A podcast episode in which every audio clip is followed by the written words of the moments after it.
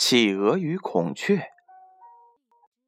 从前，海之族的主要管理者是一群企鹅，他们不聪明，也不受欢迎，却总是大权在握。管理层总是身着那套著名的、与众不同的黑白制服。他们始终坚信着装与做事一样要一致，并坚持，那代表着团结。相反，公鸟们却穿着五颜六色、色彩斑斓的衣服。那些服饰表明了他们作为一般员工的身份，也展示了其丰富多彩的生活方式。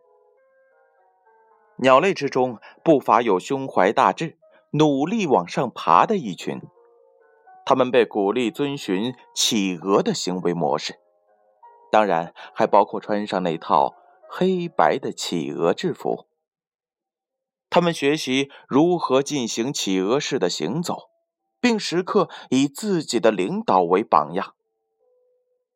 突然有一天，企鹅王国里飞来了一只名叫 Perry 的孔雀，它个性张扬，外表绚丽多彩，更重要的是，它的创意层出不穷。虽然与其他人显得是格格不入，企鹅却对他的创新思想留下了深刻的印象。他也因此被视为是这个王国里真正有企鹅般潜质的接班人。起初，众乐乐，企鹅对这次全新的招聘感到非常的愉悦，也尽情的发挥，结果。表现令人相当满意。当结果与期望相符时，两情相悦。然而，没过多久，企鹅们便开始对 Perry 小声的抱怨道：“太张扬了，太张扬了，太花哨，太花哨，太自作主张，太自作主张。”显然。这一切开始让企鹅们感到不自在了。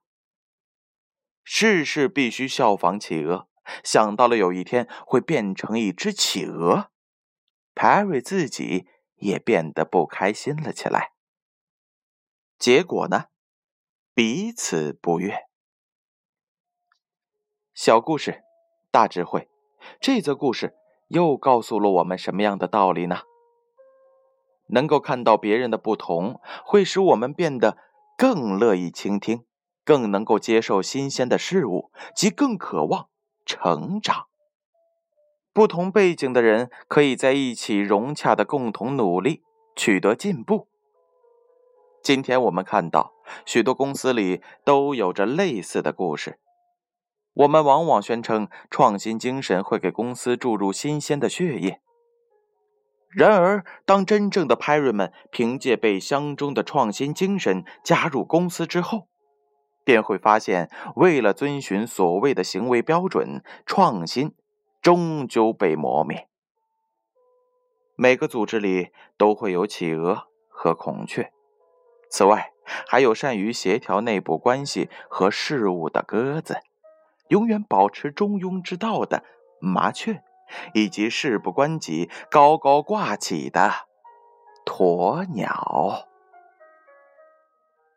故事《企鹅与孔雀》由建勋叔叔播讲。